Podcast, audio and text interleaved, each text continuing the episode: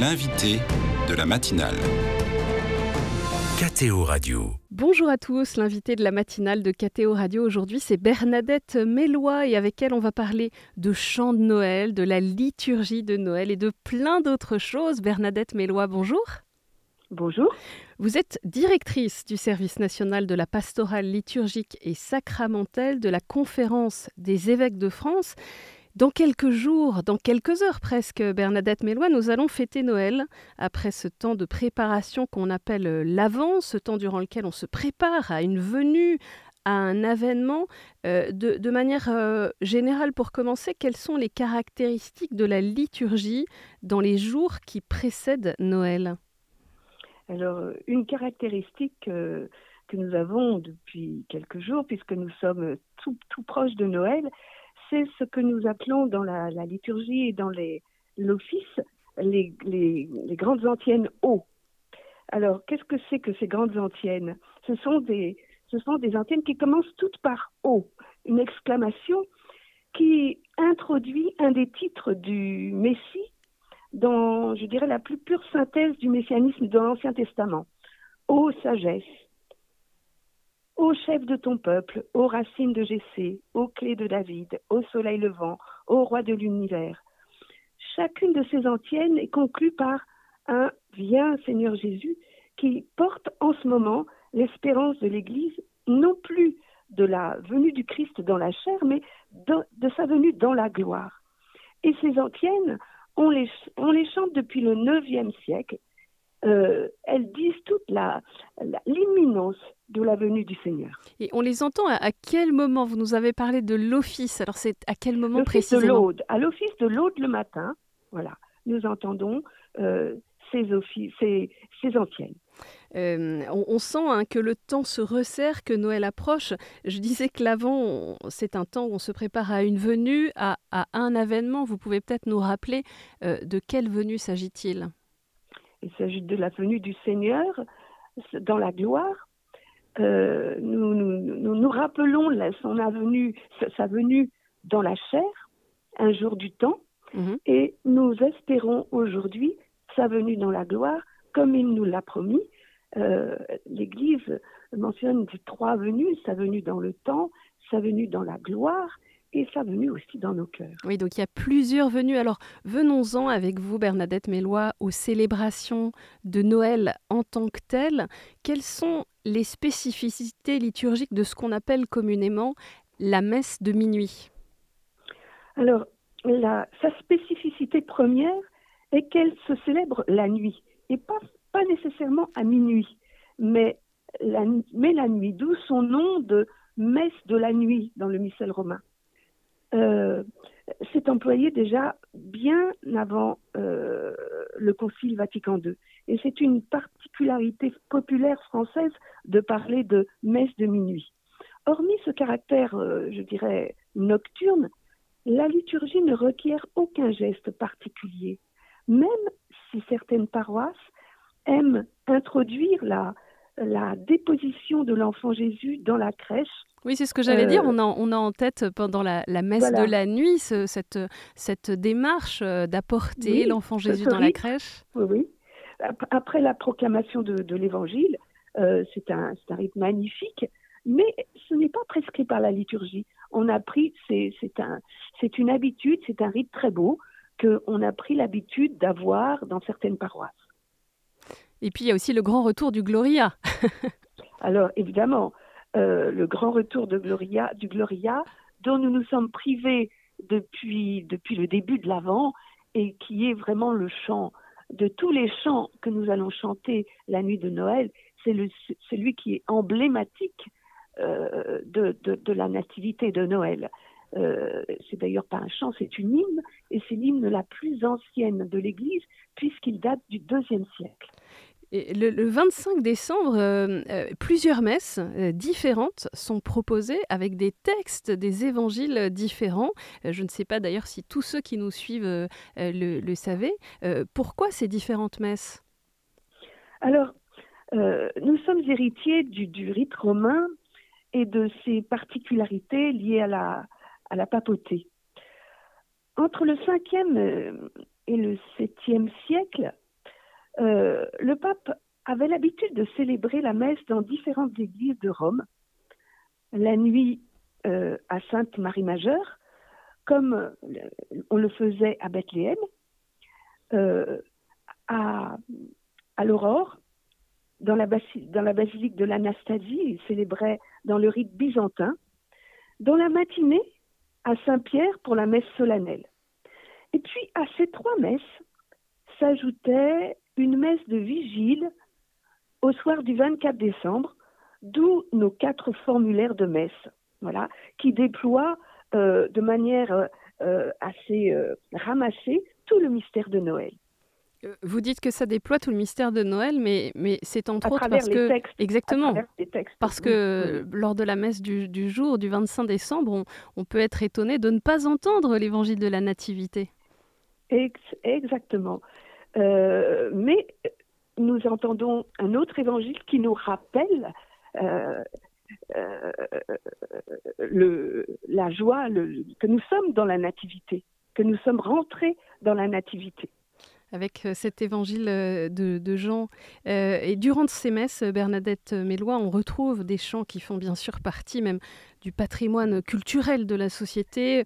Je pense notamment à, Douce Nuit ou encore Il est né le divin enfant qui rythme les offices. Comment expliquer cet attrait, cette richesse des chants de Noël?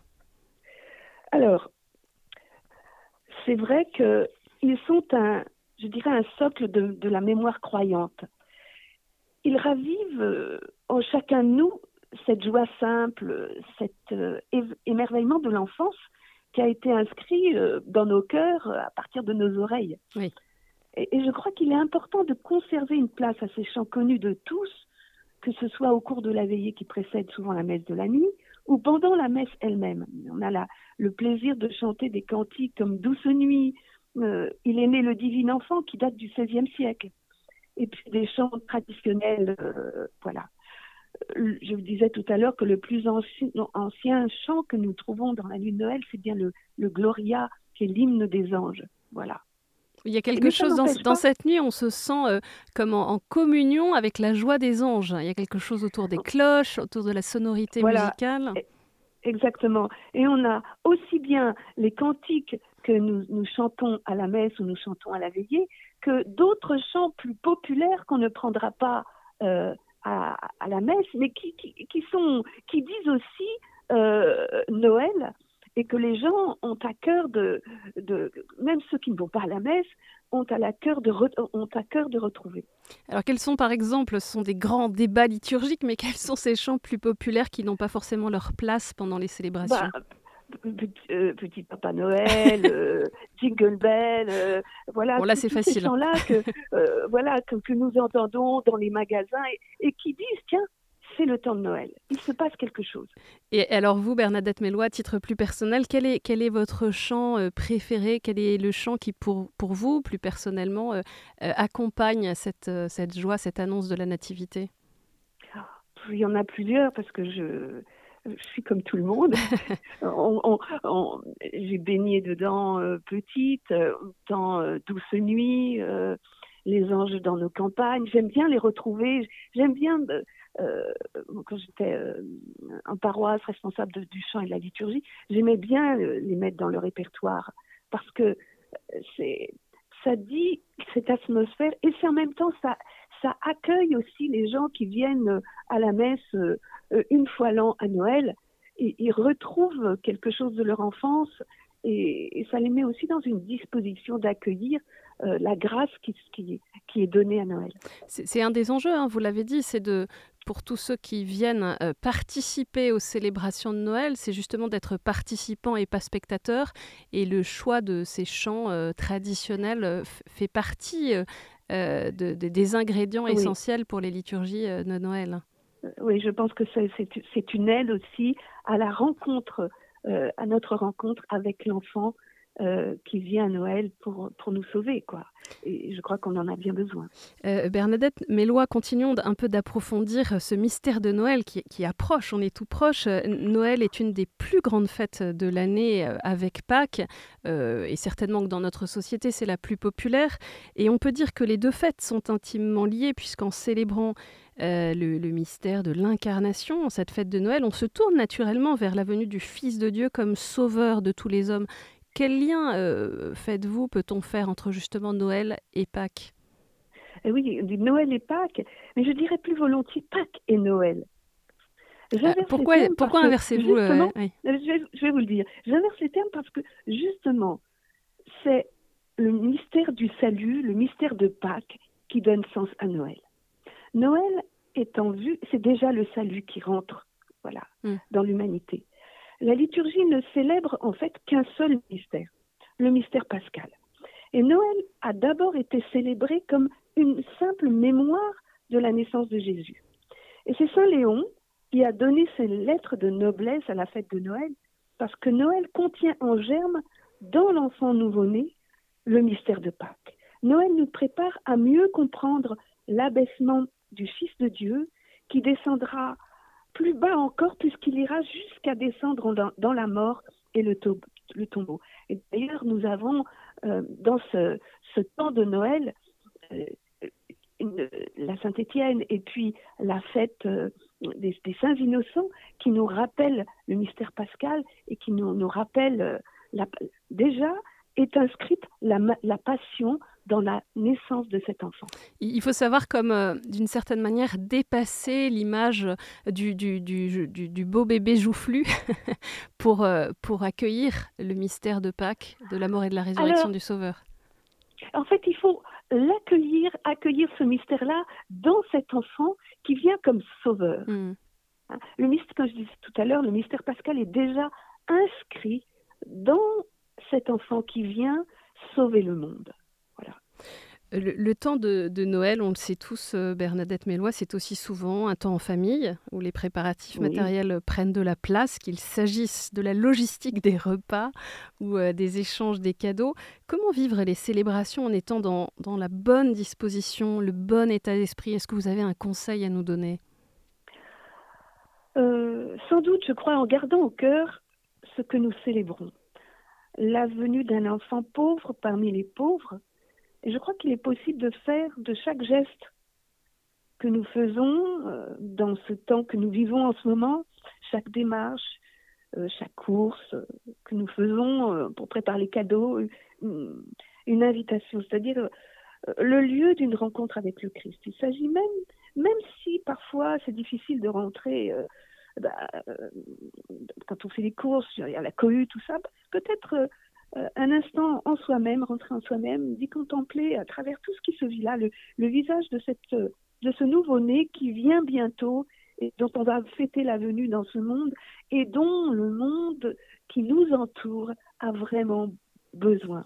Et c'est pour lui et grâce à lui que nous faisons, que nous faisons la fête. Et Marie aussi a préparé la venue de son enfant. Et on peut lui demander de faire toutes choses comme elle, sans affairement, mais avec simplicité et avec beaucoup de beaucoup d'amour. Et, on a d'ailleurs euh, toute une octave, plusieurs jours pour euh, fêter Noël euh, avec cette grâce effective chaque jour. Et oui, l'octave de Noël, c'est pas tout à fait comme l'octave de Pâques, mhm. qui suit, qui est une permanence du jour de Pâques étendue sur huit jours.